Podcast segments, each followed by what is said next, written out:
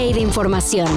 Titulares nacionales, internacionales, música, cine, deportes y ciencia en 5 minutos o menos. Cafeína. Sorpresota. Bueno, nomás para Marcelo al parecer. Claudia Sheinbaum será la candidata presidencial de Morena y aliados en 2024. Muy cuestionable el resultado. Es mejor hacerlo bien, que repitan el procedimiento y adelante. Vamos a ver qué reacción tiene. La reacción puede ser, nos vale, seguimos el conteo. Tuve, a- veía que alguien me dijo que era yo un ambicioso. Si decliné en el año 2000, decliné para ganar Andrés. En 2011 acepté los próximos yo que tendría con 32 cuestionarios. Si fuera yo ambicioso, estaría ahorita pidiendo posiciones y no lo voy a hacer. Luego del panchote de Brad, Quien el próximo lunes dirá bien qué hará porque según él hubo varias irregularidades en el proceso, la cúpula de Morena anunció que la ex jefa del gobierno de la CDMX ganó la encuesta por encima de Brad y un sorprendente Noroña. que pese a que muchos lo pelucearon, quedó en tercer sitio. Por eso yo eh, no dejo de tener cierta sorna cuando piensan que yo no tengo ninguna posibilidad. Con esto ya está cantado el tiro en 2024. Claudia Sheinbaum contra Xochitl Galvez. ¡Hay tiro, hay tiro, Carlitos! Claro, abuelita, tus chanclitas. Y a ver a quién ponen los del movimiento ciudadano. Ministro Saldívar Lelo de la Rea. el proyecto. Ministro González Alcántara A favor. Carranca.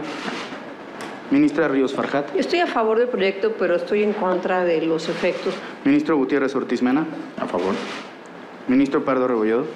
Yo estoy a favor y estoy en contra de los efectos propuestos. La Suprema Corte de Justicia de la Nación despenalizó el aborto a nivel federal. Es decir, en todo el país.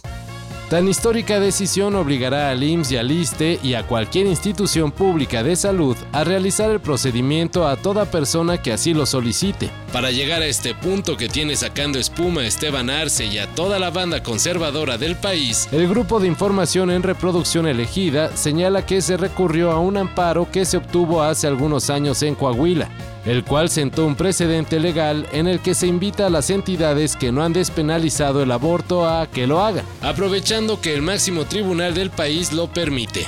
Una invitación que seguramente no será bien aceptada por algunos grupos, así que la lucha no ha terminado. Los Dodgers de Los Ángeles suspendieron de manera indefinida al pitcher Julio Urias. Luego de que fuera detenido por violencia doméstica, el equipo angelino decidió poner bajo licencia administrativa al pitcher mexicano. Mientras la MLB realiza las investigaciones correspondientes.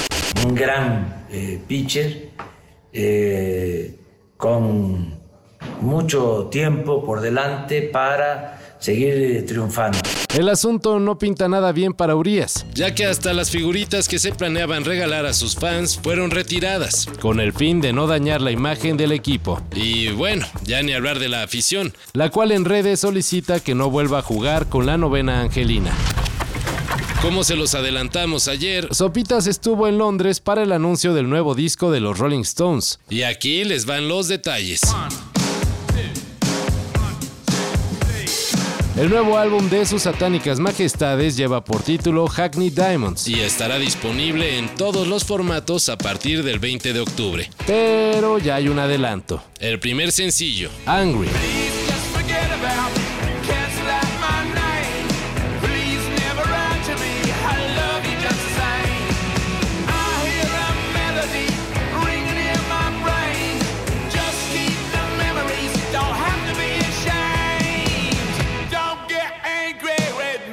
Este video cuenta con la participación de la actriz Sydney Sweeney. Hackney Diamonds cuenta también con colaboraciones de nada más y nada menos que Paul McCartney y Ringo Starr. Y es el primer disco de los Rolling Stones que se realiza sin Charlie Watts, quien falleció en agosto del 2021. Sin embargo, un par de tracks incluyen grabaciones que el legendario baterista dejó.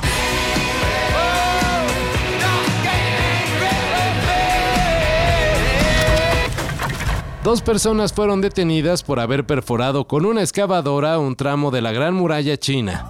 De acuerdo con las autoridades de la provincia de Sanchi, El irreparable daño a la legendaria construcción fue descubierto cuando la policía local siguió el rastro de la maquinaria pesada que fue utilizada. Las dos personas detenidas ya confesaron y dijeron que lo único que querían hacer era un atajo. Y es que les daba flojera darle la vuelta a la muralla. Entonces, pues mejor la perforaron de lado a lado. Todo esto y más de lo que necesitas saber En sopitas.com. El guion corre a cargo de Álvaro Cortés y yo soy Carlos el Santo Domínguez. Cafeína. Un shot de noticias para despertar. Lunes a viernes por sopitas.com. Y donde sea que escuches podcasts.